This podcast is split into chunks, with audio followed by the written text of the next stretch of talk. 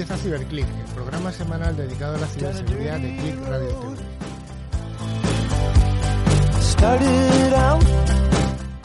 Sed bienvenidos y bienvenidas a esta tercera edición del programa que aspira a ser el referente en España de este sector. Un programa realizado por profesionales de la seguridad informática, que es una de las áreas de las tecnologías de la información y de Internet de mayor crecimiento y de mayor demanda de expertos. En CiberClick nos dirigimos tanto a oyentes profesionales como también a oyentes del entorno doméstico, intentando resolver aquellas dudas que se puedan plantear tanto en el ámbito profesional como en el ámbito doméstico. Queremos que este programa sea bidireccional, para hemos abierto una cuenta de correo, también tenemos un canal en LinkedIn, otro canal en Facebook, en fin, yo creo que todas las redes sociales vamos abriendo la semana a semana. En esta edición de CiberClick estamos el equipo al completo, estamos con, Javier Soria, con José Pérez y también con Miguel Alcolea. Y también tenemos un invitado que os presentaremos más adelante.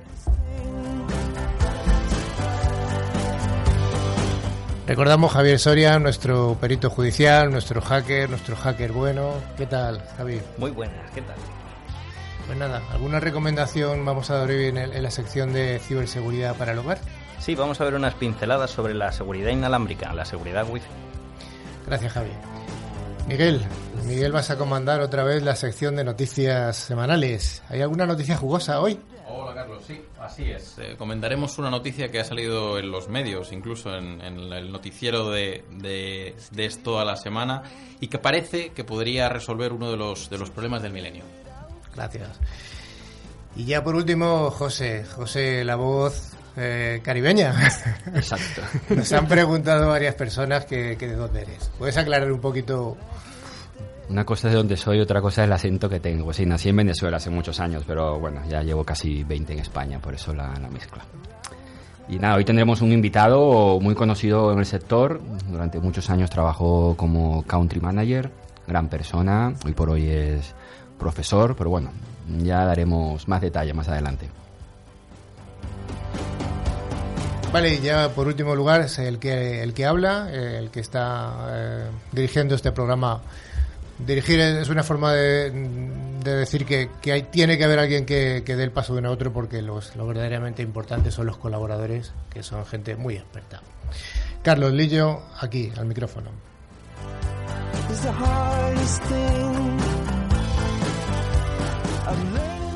Bueno, Miguel, pues la primera sección es tuya. ¿Qué nos vas a contar de, de noticias de seguridad? Muy bien, Hola a todos. Eh, comenzamos un poquillo con las noticias de la sección de, ciberseguridad. Intentamos, como siempre decimos, las más recientes y las más eh, atractivas para nuestros oyentes. La primera noticia, como venía antes diciendo en la, introducción, eh, nos viene del campo de la criptografía y de las matemáticas. Y nos viene a decir que un matemático británico ha demostrado la conjetura de Riemann. Y ahora hablaremos un poquillo más en detalle de, de qué es esto.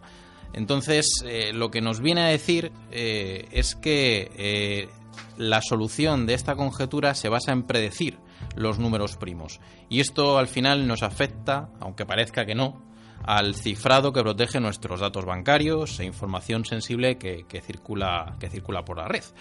Eh, de hecho, eh, era tan improbable esta demostración que al final eh, lo que estaba valorado era en un millón de dólares quien, diera con la solución.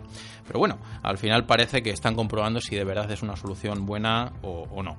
Entonces, sabemos, de, todo, de todos es entendido que la criptografía a lo largo del, de los milenios, ¿no? Lo podemos decir de esa manera, pues ha ido evolucionando y cada vez, eh, pues obviamente tiene que ir creciendo por la capacidad de cómputo que acabamos teniendo.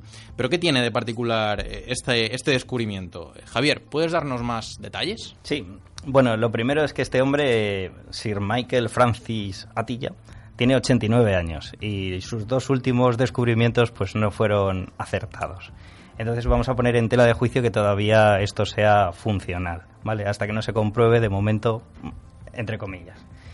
Eh, lo primero, aclarar un poco qué es la criptografía. La criptografía es la manera en la cual nos comunicamos haciendo que un mensaje pues, no sea legible por todo el mundo.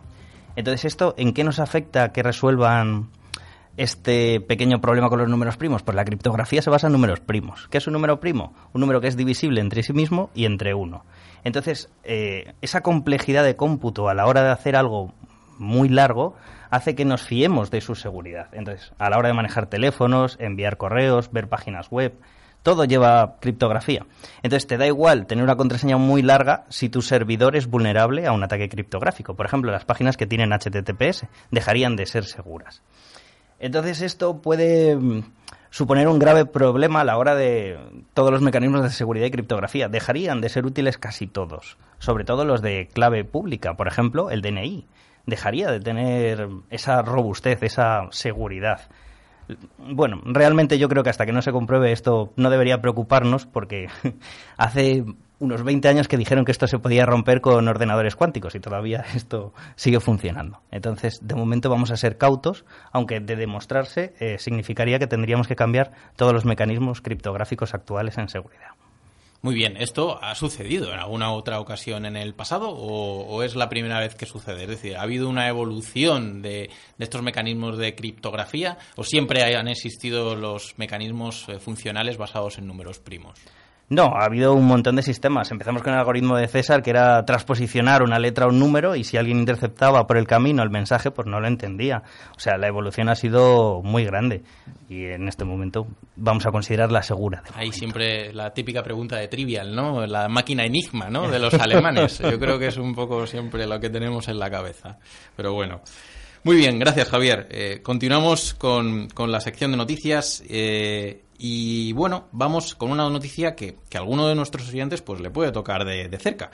Y es que a mediados de septiembre, hace unos días, eh, la Escuela de Negocios IS pues ha sufrido un ciberataque que ha afectado a miles de datos personales de, sus clientes. ¿De acuerdo? Esto últimamente pues parece que, que, se, está, se está anunciando más. Yo no sé si tiene que ver con la entrada en vigor del nuevo reglamento o no, pero se está, se está viendo más, ¿no?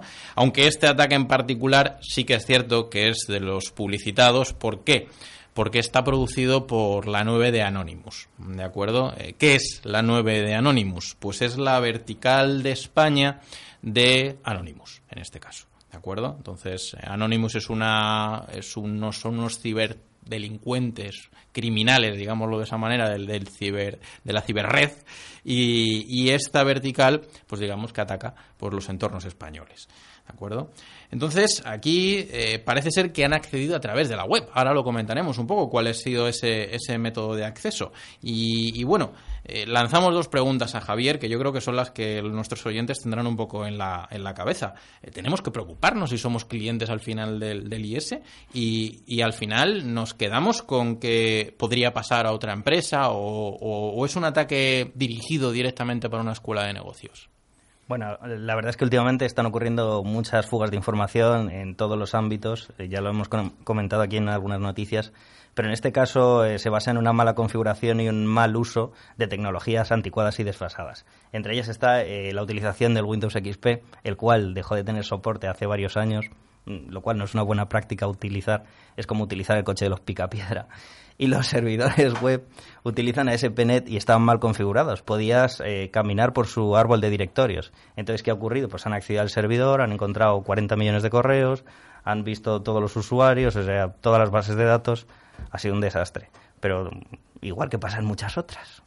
Aquí el, el brico consejo, ¿no? Sería, si tenemos un Windows XP conectados a la red, oye, yo creo que es hora de empezar a preguntarse, ¿no? La interrogación en la cabeza de actualizar, ¿no? Vámonos a otro sistema operativo un poquito más actual. Hombre, no vendría mal, igual que los cajeros.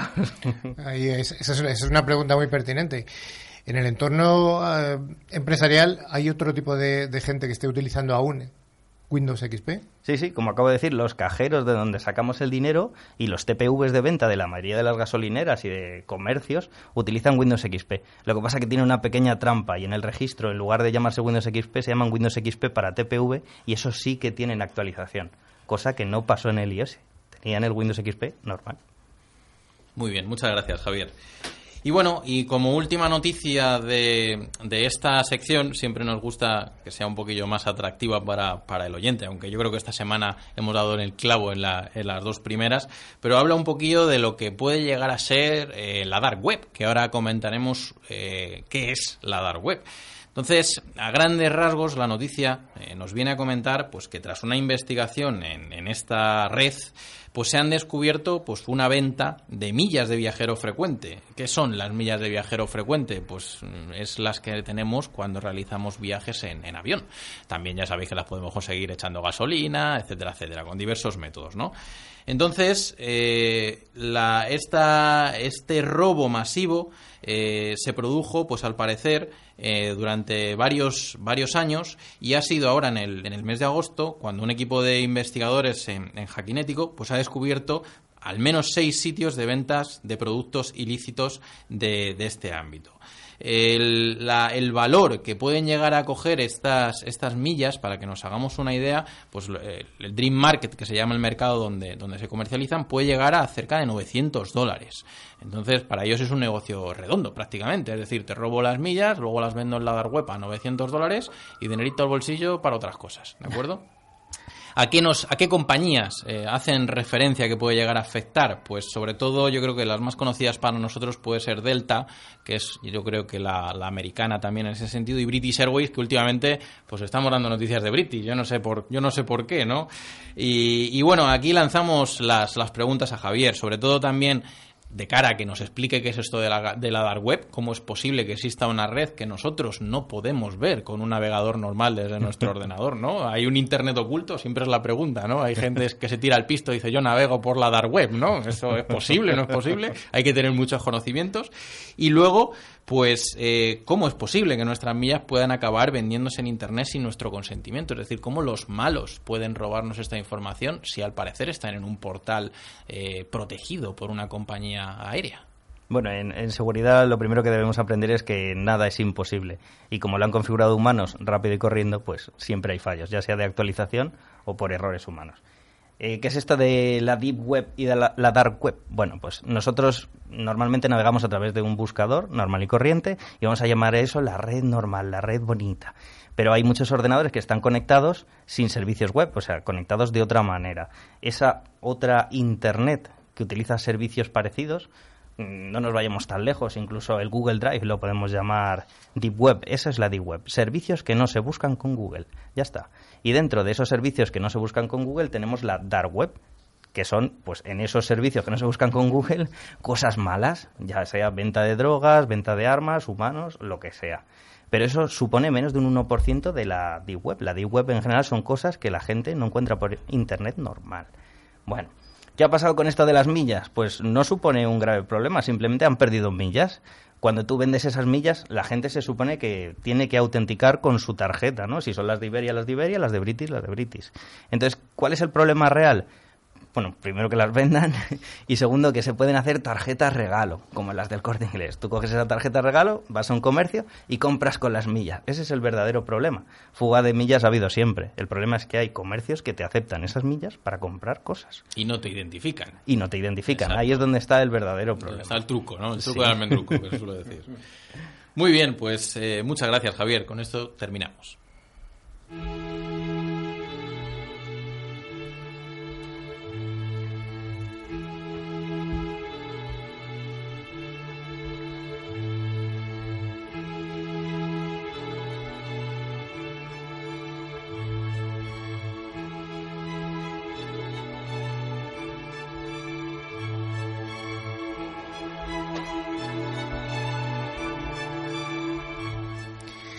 Continuamos con la sección de ciberseguridad en el hogar. Recordamos que es la sección en la que vamos a dar consejos útiles para el entorno familiar. Y bueno, pues es, en esta sección vamos a, vamos a intentar abrir el abanico no solamente para las familias, sino también consejos que se pueden utilizar en el entorno empresarial, tanto de pymes como de grandes empresas.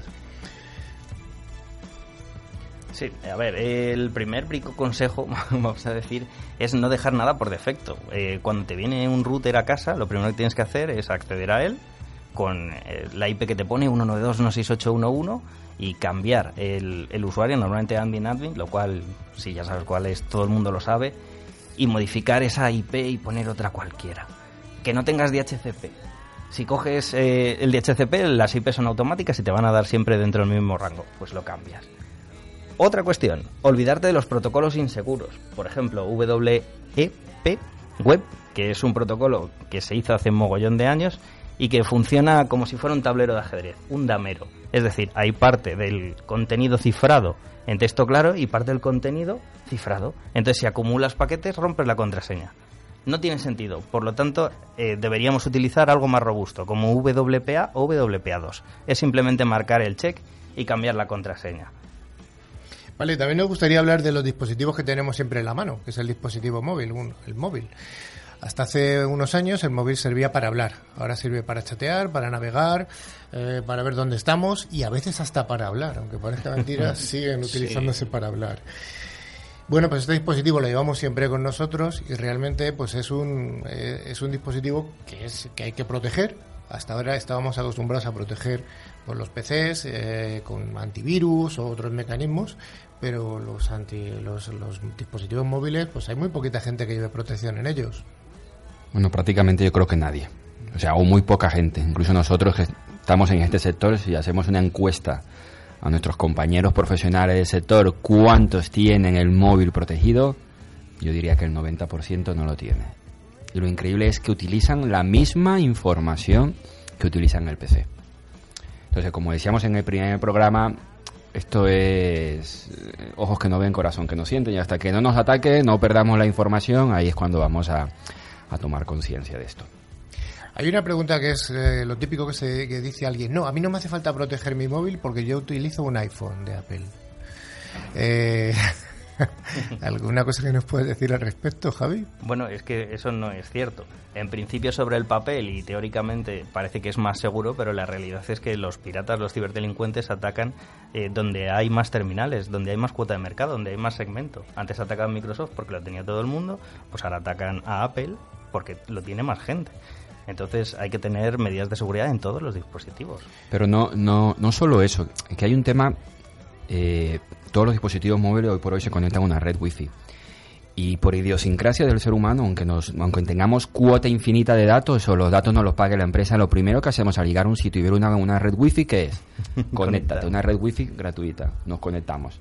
¿Vale? Entonces, en esa red wifi se puede estar, puede haber un man in the middle, es un ataque muy típico, muy fácil de hacer, que es interceptar los datos, y es una manera muy fácil de, de capturar la información que estamos transmitiendo.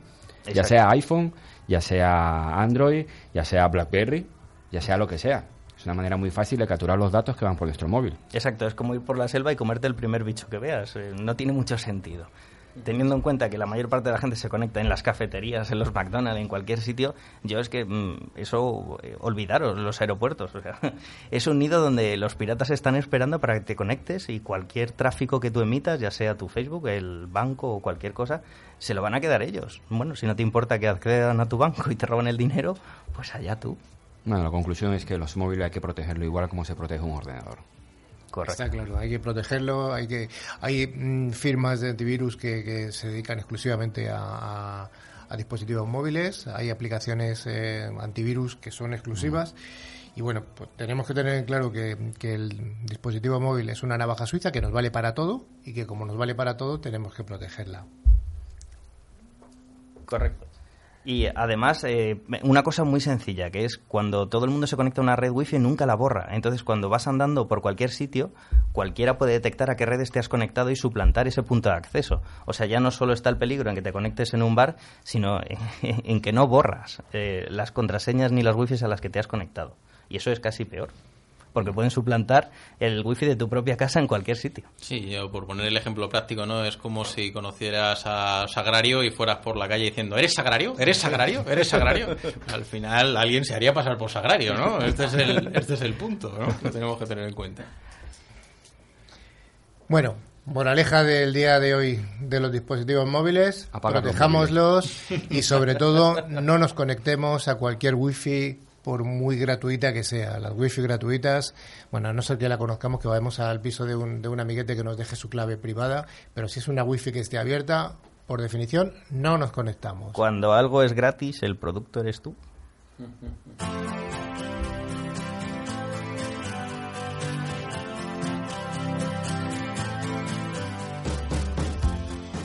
Bueno, en este mundo de, de, la, de la ciberseguridad somos un colectivo bastante... Es amplio, pero a la vez nos conocemos bastantes personas. Hoy nos toca dar una noticia que es una noticia mala, una noticia mala también del ámbito personal. Eh, ha conmocionado al sector y bueno, pues creemos que hay que darla y, dar un, abrazo a la familia. La comento muy rápidamente. El 18 de septiembre de, de este 2018 moría en un hospital madrileño Gonzalo. Gonzalo es el hijo de Alfonso Calvo. Alfonso Calvo es un querido y admirado experto que fue responsable de la Agencia de Certificación Española. Gonzalo no murió de una enfermedad, ni tampoco de un accidente de tráfico. Gonzalo murió con solo 23 años víctima de una agresión sufrida seis meses antes en el pueblo de su familia, en San Esteban de Gormaz, en la provincia de Soria. Después de la agresión sufrida una noche, pasó seis interminables meses en distintos hospitales, en distintos hospitales que fueron desde Burgos hasta el Gregorio Marañón, hasta el último que ha sido eh, el, San José que está al lado de, del aeródromo de Cuatro Vientos. Durante este coma, mm, Gonzalo no ha recuperado ninguna de sus funciones cerebrales, al menos las más evidentes, y desgraciadamente murió una noche solo en, en, este, en este centro. Solo porque no dejaban que estuviera la familia con él en aquella noche. Desde Ciberclick queremos dar un abrazo a su familia, Alfonso, a su, a su madre y a su hermana. Y bueno, pues ahora cuando se, se produzcan los siguientes eh, acontecimientos por la vía penal contra el agresor, pues esperamos sinceramente que le caiga la mayor de las penas posibles, que ya sabemos que va a ser mínima o nula.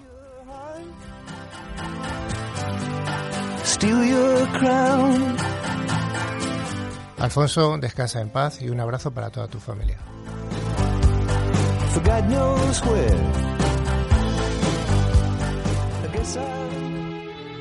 Bueno, y ahora vamos a hacer esa pausa llena de interesantes consejos. Una pausa llena de interesantes consejos que esperamos que atendáis porque van a ser de interés para todos.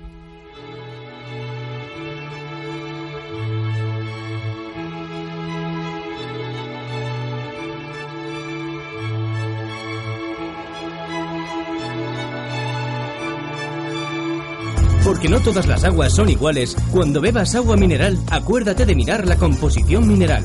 Un agua equilibrada y rica en minerales esenciales transmite sus propiedades y beneficios al organismo. Agua mineral Sierra Cazorla es un agua equilibrada gracias a los minerales que contiene. Es baja en sodio y tiene un alto contenido en calcio, magnesio y bicarbonatos. Agua mineral Sierra Cazorla, porque quieres lo mejor para ti y para los tuyos. No respires, seas de campo o ciudad. Vivas junto al mar o la montaña. No respires, porque si el aire es de todos, la contaminación también. Mejor recicla y respira. Por cada seis latas que reciclas en el contenedor amarillo contrarrestas 10 minutos de un tubo de escape. Solo respiramos aire. Recicla. Ecoembes. El poder de la colaboración. Escucha nuestros programas en tu PC, tablet o teléfono móvil. Clickradiotv.es. La radio que engancha.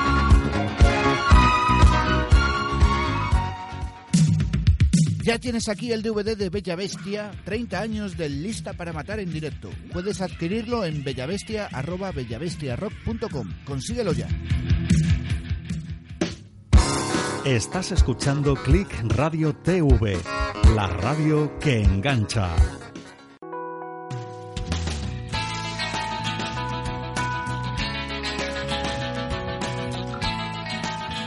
Cuando estés dispuesto a dar el primer paso, asegúrate de recorrer el camino con alguien que comparte tu mismo sueño. Date a conocer a través de Click Radio TV, la radio que engancha. Nosotros estamos por ti. Contacta con nosotros a través de info@clickradiotv.es.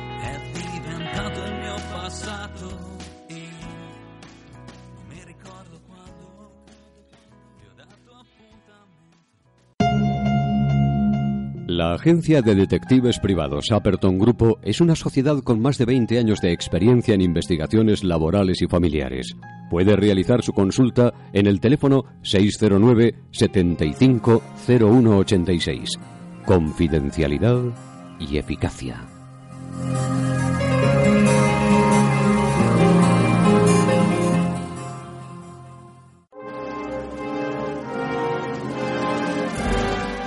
¿Se siente observado?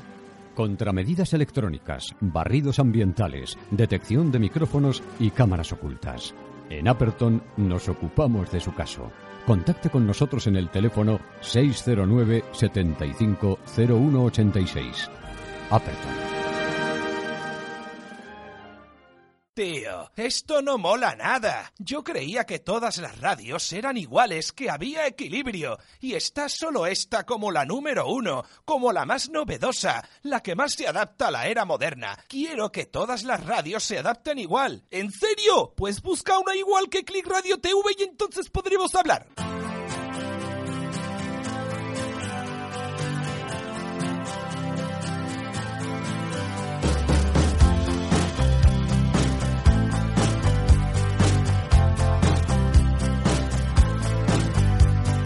Started out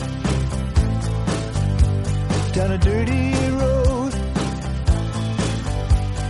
Started out all alone, and the sun went down as I crossed the hill, and the town lit up the world gets still.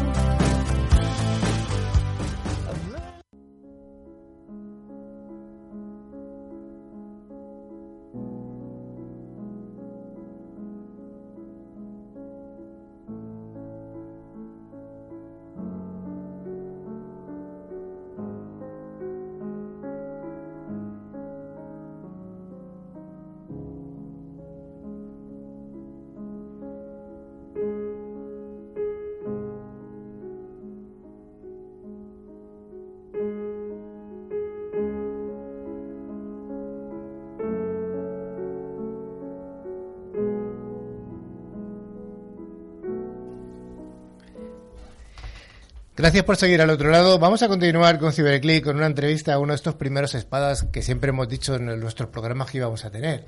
Hoy es una persona de otro entorno diferente. Correcto, Carlitos. Aunque es de un entorno diferente, viene de nuestro sector, viene del sector de la seguridad. Aunque hoy por hoy eh, es Tomás Lara, es empresario, conferencista. Durante siete años fue general manager de, de Tren Micro. Al mismo tiempo fue fundador y director de, de Securware y actualmente profesor del Instituto Empresa. Tomás, muchas gracias por estar aquí, bienvenido. A vosotros, José. Bueno, comenzamos la sesión de, de la entrevista. Bueno, la primera pregunta va a cargo de Carlos Lillo. Sí, eh, una persona que ha cambiado, ha cambiado de un mundo habituado a pegarse con clientes, habituado a pegarse con el forecast, cuáles son las previsiones de ventas, apretar a sus comerciales, cuánto vas a sacarme este trimestre. Y ahora pasas de repente a un mundo que a mí me parece muy gratificante porque yo también soy profesor, ¿no? He sido profesor muchos años y lo sigo siendo de varias cosas. Entonces, bueno, labor de formador. ¿Con qué te quedas? ¿Con el mundo agresivo o con el mundo de, de, de profesor? De, de, Pues Carlos, los dos mundos tienen su lado bueno. Entonces a mí en el, en el mundo corporativo, eh, a lo largo de mi carrera me empezó a interesar mucho la comunicación. La comunicación verbal especialmente, dar conferencias, dar, hacer presentaciones a clientes y bueno. Y, y ahora pues estoy dando un poco salida a esa pasión, dando clase y dando conferencias. Y, y Tomás, ¿y tú, ahora que estás en el lado educativo y conoces bien el mundo de la ciberseguridad, ¿Cuál crees tú que es el nivel educativo que debería tener una persona para comenzar en el área de la ciberseguridad? ¿Cuál es tu recomendación? Claro, pues eh, por ejemplo en el máster de ciberseguridad que hemos diseñado en el IE, pues la gente que viene casi todos son licenciados. Pero es muy curioso porque igual que en, cual, que en todo el sector tecnológico viene gente de, pues de, backgrounds muy diferentes. Con lo cual, mmm, la tecnología y la ciberseguridad está cogiendo a gente de muy diferentes perfiles de toda la informática y la ciberseguridad es la matemática, digamos que el, el perfil del, de la persona que se dedica a esto no es cuadriculado, no es un 0 y 1. Claro, exactamente. Igual que en una máquina, en una máquina tenemos diferentes niveles de abstracción, en el negocio de la ciberseguridad pasa exactamente lo mismo. Entonces, a un comercial, a un director general o un responsable de marketing no le puedes exigir lo mismo que a un Javier que tenemos aquí. Claro, claro. Vale, igual aunque sabemos que es multidisciplinar la forma de entrada, ¿tú qué grado o qué licenciatura ves como la más adecuada? ¿Qué, le- qué consejo le podemos dar a nuestros jóvenes? Tú eres físico. Yo soy físico. ¿Qué le decimos? ¿Que hagan matemáticas, física o ingeniería o cualquiera nos valdría como un, como un entry level? Claro, Carlos, pues yo mm, evidentemente lo que les diría es haz lo que más te guste. Porque luego la vida te va llevando y, y te vas guiando un poco mm, movido por tus por lo que te gusta y lo que te interesa y si acabas en ciberseguridad, pues acabas en ciberseguridad, pero a lo mejor en aquel momento te, te gustaba la ingeniería industrial. Y, ese enfoque de ingeniería industrial aplicado a la ciberseguridad a lo mejor te, te convierte en un ciberhéroe. A, mí, me gustaba la música, si hubiese sido por mí hubiese sido músico, porque fue mi padre que "Ah, estudia, estudia, estudia, y mira, voy, bueno, hoy por hoy se lo, se lo agradezco. Oye, Tomás, eh, en el tema de la ciberseguridad, ¿tú lo ves como una moda? ¿O crees que, el- que, que la ciberseguridad ya hoy por hoy forma parte de nuestro día a día, de nuestro ADN, o sea, vino para quedarse? Claro, José, pues yo, mira, en las conferencias que estoy dando, generalmente divido la historia de la humanidad en tres entornos. El entorno 1, que era la naturaleza, el entorno 2, que son los núcleos urbanos, tal y como los conocemos actualmente, y el entorno 3 es el mundo digital, con lo cual es el, tercer gran entorno en el que hemos vivido como seres humanos. El mundo digital no deja de crecer, como vemos todos nosotros, a un ritmo exponencial, y la, la ciberseguridad es algo consustancial al entorno 3, al mundo digital.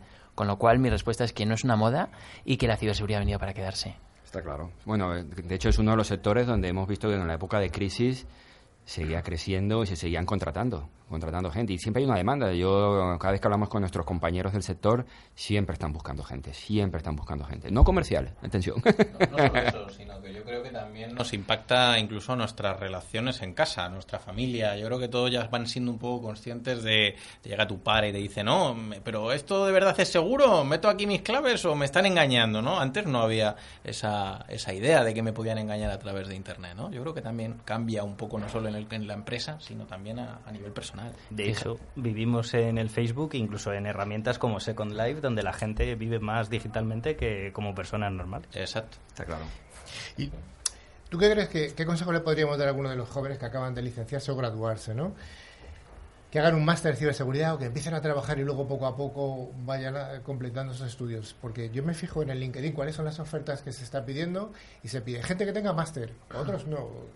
¿Tu, consejo cuál sería? Claro, Carlos, yo, eh, yo soy poco amigo de las fórmulas y, y muy amigo de, oye, mm, escucha un poquito a tu corazón, vamos a ver qué te apetece en este momento, porque es la mejor fórmula. Entonces, nosotros en el máster de ciberseguridad, también con- conectando un poco con la anterior pregunta, o con lo que hablábamos anteriormente, en el, son tres trimestres, es todo en inglés, en el term 3 del máster de ciberseguridad del IE, están todos los alumnos ya colocados. O sea, la demanda que hay es impresionante. Con lo cual yo le diría, oye, si acabas de terminar la carrera y te apetece ponerte a, hacer hacking ético, hazlo. Y a lo mejor dentro de cinco años, cuando ya quieras ser un CISO y quieras aprender pues soft skills como mm, ventas, comunicación o cómo hacer un balance de una empresa para ya convertirte en un CISO, pues a lo mejor en ese momento a ti te toca hacer el máster. A otro, a lo mejor lo que le apetece es, según termina la carrera, hacer el máster. Hazlo, cuando porque tenemos los dos perfiles en el máster, de hecho. O sea que estamos delante de una profesión de, futuro, no es una burbuja lo que estamos lo que estamos viendo el día de hoy, o sea que el consejo es si te gusta algo la informática, pues estudia temas de seguridad. Absolutamente, José. Yo, yo creo que no es una burbuja. Vamos, estoy absolutamente convencido. Porque de verdad que, como decía antes, eh, la ciberseguridad es algo consustancial al entorno 3, al mundo digital, y es que no deja de crecer. Y no lo va a dejar de hacer. Fijaros, si saca los- las predicciones que tiene, es que para el 2020 va a haber un, lo que llaman en inglés el professional shortage, como una escasez de profesionales, de dos millones de, de profesionales en ciberseguridad. Que, que bueno, que em, el problema es el. Fijaros, a mí como director general de Tren Micro me pasaba, ¿eh? Cada vez que teníamos que contratar a alguien, eh, era, era desesperante, porque es que era imposible. Y yo recuerdo a Jean-Marc llamándome, pero ¿cómo? Que han pasado cuatro meses y todavía no has contratado ese puesto. Y decía Jean-Marc, entrevisto a gente todos los días. Es que no hay gente en el mercado cualificada. No, es, es difícil, es difícil, hay poca gente. De hecho, Mm. cada vez que se mueve alguien a una empresa, vienen como siete, ocho movimientos en, En cadena. efecto, efecto dominó. Oye, Tomás, con tu experiencia, pues también viendo un poco tu currículum, eh, has pasado tiempo en Silicon Valley. ¿vale? Has pasado tiempo como country manager en empresa de seguridad. Y la pregunta es, eh, ¿Israel, China o los Estados Unidos? ¿Dónde crees tú que está la potencia en seguridad? Pues estamos viendo que cada vez los chinos se están metiendo más, más y más en temas de seguridad, los Israel por su propia estilo de vida y por su filosofía llevan la seguridad en el ADN y bueno, y qué decir de los americanos. Claro, pues José, sinceramente no sabría responder. Lo que yo, al haber estado tres años en el Silicon Valley, pues mm, no puedo ser objetivo. Con lo cual yo estoy enamorado del Silicon Valley y sí que sé que es un área del mundo donde pasan cosas y donde plantas una semilla y esa semilla crece de una manera eh, que en otros lugares del mundo pues puede ser más difícil. Eso está bien, está bien. ¿Y cómo ves el mercado español? ¿Cómo lo ves? El mercado español yo lo veo muy bien. Como, como decíamos antes, no se deja de contratar, no deja de crecer. Incluso podemos hablar de números. Yo mm, también de forma subjetiva siempre miro mucho el número porque es por lo que me han estado midiendo 15 años. Entonces, eh, el mercado en cuanto a números también no deja de crecer. Es un mercado que empieza a mover en España y si queréis también Portugal, en Iberia, mm, muchos millones de Porque euros. siempre estamos un poco a la cola del resto de, bueno, a nivel de facturación, ¿vale? Eso no, no tiene nada que ver con, con la sensibilidad del tema de, de seguridad. Tomás, volviendo al tema, al tema educativo y relacionado con la parte de la seguridad, tú que ahora estás en el lado de la educación, ¿tú crees que España tiene suficiente propuesta educativa para el sector de la seguridad? Porque sabemos que si hay carencia de profesionales, a lo mejor es porque hay carencia de, de- de formación, de máster, de cursos especializados, de, de vías de acceso a esa formación, porque no todo el mundo se puede permitir hacer un máster. Claro, claro. Pues José, mm, gracias a Dios hay, mm, hay entidades como, como el IE, por ejemplo, la que yo, en la que yo estoy ahora muy relacionado, que, mm, por ejemplo, el IE es muy emprendedor, con lo cual vio, detectó la necesidad y rápidamente diseñó el máster. Con lo cual, a lo mejor hay pocas opciones, pero las que hay son muy, muy buenas. Está bien. Vamos a parar un poquito de hablar de tanto de ciberseguridad. De... A todos nuestros invitados les pedimos eh, que nos identifiquen un par de cosillas, ¿no? Te hemos pedido que nos identificaras una canción. Nos has elegido una canción, eh, El Claro de Luna de, de Beethoven, que lo hemos puesto al principio, por eso había esa música tan tenue al principio de, de la entrevista. Eh, te pedimos también un libro. Me sorprendió muchísimo el libro que nos ha dicho, la autobiografía de un yogi de Paramahansa Yogananda, creo que lo he dicho bien. Eh, yo la vi, esta obra de teatro, que es una obra de teatro que, bueno, es un libro y luego es una obra de teatro que, que adecuó el brujo. La vi y después de dos horas y media de obra de teatro, un monólogo, monólogo del brujo. yo salí con la cabeza a cuadros, yo no sabía lo que iba, me llevó un amigo y dije, ¿dónde me he metido, no? Dos horas y pico hablando un señor con unos nombres de siete vocales cada uno y con muchas as, que son todos hindús. ¿Por qué elegiste la autobiografía de un yogi? Claro, pues eh, Carlos, la elegí porque era el libro favorito de Steve Jobs y de hecho mm, Steve Jobs tenía muchas copias en su casa y, y a los invitados a los que apreciaba, pues cuando iban a su casa les, les regalaba una copia y dice que fue un libro que a él le, le impactó profundamente. Yo por todos esos motivos no lo leí durante muchísimos años. Porque claro, a Steve Jobs le, le tenía mm, como un gran emprendedor, pero su, su faceta humanista, pues, pues no sé, yo tampoco la tenía en especial estima. Hasta que un día, mm, pues hice un viaje por Asia, estuve en Tíbet, estuve en India, estuve en Nepal, viajando por ahí, y lo veía en todos lados el libro. Y ya un día dije, oye, ¿y si me lo compro, porque los prejuicios siempre son malos, los juicios previos. Me lo compré, me lo leí y me pareció un libro absolutamente fascinante. Y dije, qué malos son los prejuicios. Pues tomamos nota. Y luego la película que elegiste, debe ser una película clásica japonesa, Vivir de Kurosawa. Es este director del que todo el mundo habla, pocos han visto sus películas, mm, al menos no, no, es, tan, no es tan popular. ¿Qué, te, qué destacaría de Kurosawa? Pues eh, elegí esta película porque... mm, sí, ah, vale. Elegí esta película porque tiene un sentido... mm, porque es muy bonita. Entonces es básicamente... va de un funcionario japonés que le dicen que le queda seis meses de vida y que ha llevado una vida absolutamente gris y, y no, ha, no ha hecho nada. Entonces eh, al final decide dedicar los pocos meses que le quedan a crear un parque crea el parque y de hecho él muere finalmente en el parque. Encuentra un sentido a su vida y me pareció muy, muy bonita. Y yo, bueno, pues en este momento de mi vida he, he cambiado dinero por sentido en esta parte de mi carrera y, y por eso cuando, bueno, pues me vino esa película a la cabeza, la verdad. Oye, Tomás, ¿y cómo se ve el sector desde afuera? ¿Cómo, cómo, cómo ves tú al sector ahora que no estás en el, en, en el día a día, por decirlo así, en primera línea de batalla? ¿Cómo ves el sector de la seguridad desde afuera? Desde todos los ámbitos, ¿eh? Muy bien, muy bien, José. Pues mira, lo veo, eh, lo echo de menos, eso en primer, en primer lugar. O sea, que eso responde a la primera pregunta que hizo Carlos de que de qué preferías el forecast y tal. Pues bueno, también se echa, aunque hay presión, se echa de menos. Claro, justo. La, la parte mala, la presión y todo eso no ha hecho nada de menos. Porque lo de presentar resultados cada cuarter, cada trimestre, es demasiado agresivo. Bueno, si estuvieras en el sector, a lo mejor hoy no estarías aquí. Como country manager, cierre de Q3, no estarías aquí posiblemente hoy. Efectivamente. Estaría mirando números para arriba y va llamando a euro, llamadas de Europa de no sé qué y la operación y no sé cuánto. Bueno, entonces, pero luego tiene muchísimas cosas buenas. Es un, se- buenas. Es un sector en, en ebullición que no deja de crecer. Por ejemplo, para mí siempre ha sido muy importante estar en sitios que no que crezcan, compañías que crezcan. Siempre es uno de los primeros factores que he mirado. Y el sector de la ciberseguridad en España no deja de crecer. Con lo cual es un sitio muy, muy interesante en el que estar. ¿Y tú crees que el modelo educativo en España se acomoda a ese crecimiento de- del sector? Pues Carlos, fíjate, yo creo que el modelo educativo sí, porque si algo sacamos en España son licenciados. Lo que falta es que en cualquier profesional es una moneda con dos caras, la educación y la experiencia. Entonces, lo- por ejemplo, entre micro, mm, todas las posiciones que buscábamos era para gente con 10 años de experiencia o más. Entonces, eh, es ahí donde te encuentras con el problema. Como es un sector que crece muchísimo más y muchísimo más rápido que la gente que hemos estado en el sector tradicionalmente, pues claro, hay una demanda y una escasez de profesionales muy grande. Claro, ahí es donde entra lo de que los máster tienen poco tiempo y pedimos 10 años de experiencia cuando apenas llevan 4 o 5. Y teniendo en cuenta también la demografía, que cada vez somos mm, menos gente joven, pues al final te encuentras menos licenciados que piden más experiencia de la que realmente pueden tener.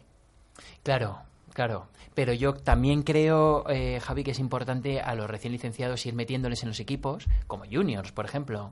Mm, o sea, por supuesto, quiero decir.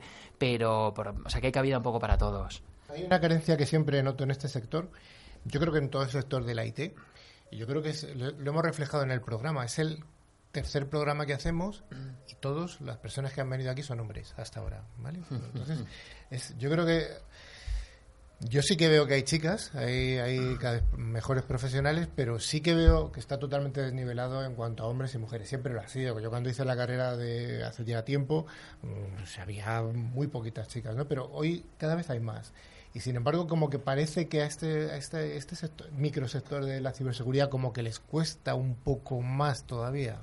Pues fíjate qué dato te voy a dar, Carlos, que nos sorprendió muchísimo, ¿eh? nos ha sorprendido. Empezamos ahora la segunda edición del máster de ciberseguridad del IE. La mitad de los alumnos, bueno, son gente de 15 nacionalidades, porque casi todos son extranjeros.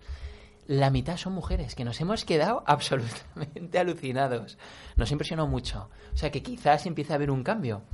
Pues Tomás, ahora que comentas eso, ¿de qué países vienen a estudiar ciberseguridad a España? José, nos estamos quedando absolutamente. O sea, hemos tenido alumnos el año pasado y los que se han matriculado para esta nueva edición, ya te digo, este, creo que tenemos 15 o 17 nacionalidades en esta edición, y, eh, franceses, americanos, de Estados Unidos, mucha gente, porque claro, no hay pro- a nivel mundial no hay programas como, que ha diseña- como el que ha diseñado el, el IE. Es único en cuanto a que mezcla aspectos técnicos con aspectos de negocio. Entonces, claro, sale un profesional de la ciberseguridad pues muy potente, porque tiene todos los conocimientos técnicos necesarios y el día de mañana, si es CISO, si tiene que gestionar un equipo o si tiene que comunicar un desastre con los medios, va a saber hacerlo. Entonces nos, nos está viendo gente de todo el mundo y, y nos está impresionando muchísimo. Qué bien, qué bien. Tomás, pasamos a otra parte de tu, de tu currículum, por decirlo así, de la parte de conferencista. ¿vale? Últimamente das conferencias en diferentes países, los que te seguimos por LinkedIn, de pronto te vemos aquí en Madrid, como te vemos en Chile, como te vemos en otro, cualquier otro país de Latinoamérica. Eh, cuéntanos algo de eso. Pues José, yo era un poco mi sueño dorado. Yo quería, me gustaba mucho, me gusta mucho la comunicación y quería dar conferencias. Y cuando salí de Tren Micro es un cambio tan, pues te sales del manto protector de la multinacional, sueltas una cosa que tenías muy bien cogida y la otra mano es como que no termina de coger lo nuevo. Con lo cual mm, te enfrentas a una incertidumbre enorme a la que yo no, quizás no estaba ni preparado. Bueno, pues mi sorpresa fue que el año pasado hablé en 25 países, que no me lo hubiera esperado en mi vida, con lo cual ahí fue lo de, oye, aprendamos un poco a confiar en la vida y a seguir un poco a, nuestro, a nuestro corazón. Y bueno, de hecho ahora en un par de semanas me voy a Uruguay, a Chile y Argentina, que dije, bueno, por fin voy a poder dar una conferencia en español. Y, y entonces pregunté y me dijo, no, no, no, las- las- queremos que las des en inglés. y dije, "Joder, bueno, no hay manera de que, dé una que me salga una conferencia en español. ¿Y crees y eso es por algo? ¿Crees que Eh, pues, eh, pues no. Básicamente, yo creo vivimos en un mundo cada vez más globalizado. Entonces, el año pasado, pues claro, me tocó dar confer- desde Londres, Ámsterdam, Georgia, Armenia, Turquía, Estonia, Lituania, o sea, en sitios en- de todo, no sé, muy diferentes. Entonces, el, el idioma común es el inglés.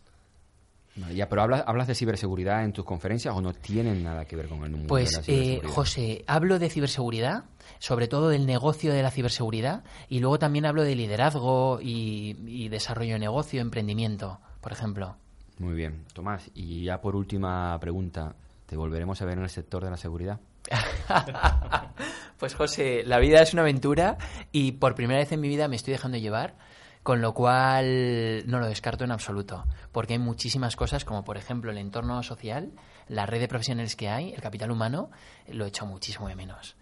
Yo al, al final del año trabajaba con mínimo, pues, con Carlos Lillo, un José Pérez trabajaba más otros, trabajabas pues 200, 250, 300 personas al año, bastante, de forma bastante estrecha, y eso lo he hecho muchísimo de menos. Bueno, Tomás, sí, te damos las gracias porque eres una persona eh, que evidentemente eres un comunicador. O sea, aquí, aquí ha quedado patente. Sí, de hecho no hemos seguido el guion de la entrevista, ¿eh? No, no, ha sido estupendo porque ha sido saltando de un tema a otro de una forma eh, totalmente natural. Oye, te deseamos un montón de suerte en lo que estás haciendo. Que hagas conferencias en español, por favor. Sí, por favor, Carlos, yo lo estoy deseando. Y cuando vuelvas, volveremos a hablar. Fenomenal. Carlos, me gustaría terminar de decir una cosa más, que animo a los jóvenes que escuchen esto a emprender. Hay unas oportunidades de emprendimiento en ciberseguridad que son absolutamente únicas. Entonces me alegraría muchísimo en el futuro ver que salen empresas, igual que salen en Israel, que salen en China, que salen en Estados Unidos y en tantos otros países, que hay españoles que terminan la carrera y oye, pues tenemos esta idea, vamos a hacer este producto mm, y vamos a sacarlo al mercado. Pues a lo mejor podemos hacer una sesión en el programa de que emprendedores vengan a contar su empresa de ciberseguridad aquí. Pues sí. Pues Tomás, sí. gracias por la idea.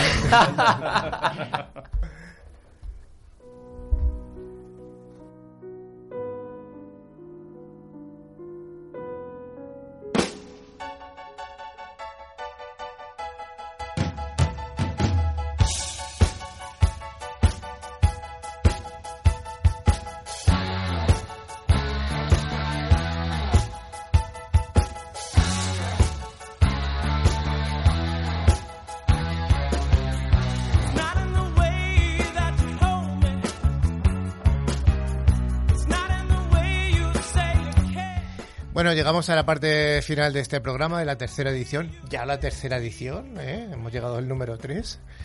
Eh, y bueno, pues vamos a volver a hacer un, pequeño concurso como las ediciones anteriores. Eh, vamos a seguir regalando licencias de antivirus. Eh, son licencias de 3 micro. Es casualidad que esté Tomás aquí, pero bueno, ya las hicimos las semanas anteriores y, no era porque que, que tú no estabas. Eh, las condiciones del concurso van a ser similares a las de los programas anteriores. Aquellas personas que quieran concursar nos tienen que enviar un correo al correo corporativo de nuestro programa, que recuerdo que es ciberclick.clickradiotv.es, indicando su nombre y de dónde, desde dónde nos escuchan. Y tienen que contestar a dos preguntas.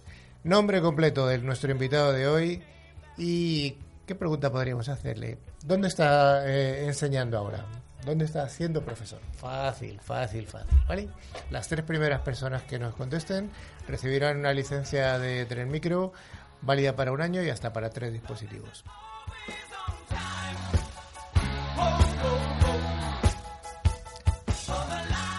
Como veníamos diciendo y repetimos la pregunta de, Carlos, eh, eh, los que nos contesten a estas dos preguntas, el nombre de nuestro invitado y dónde está siendo profesor, pues recibirán estas licencias. Recordad, el correo es ciberclick.clickradiotv.es.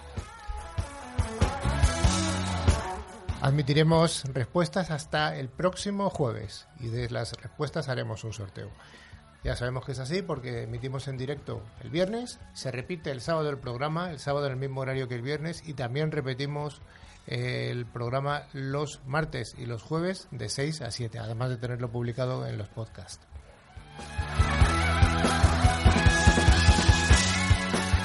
Estimada audiencia, Ciberclick llega a su final esta semana. Esperamos que haya sido interesante como el resto de semanas eh, anteriores. Vamos a dejar nuestro correo abierto, nuestro LinkedIn, nuestro Facebook, etcétera, etcétera, etcétera.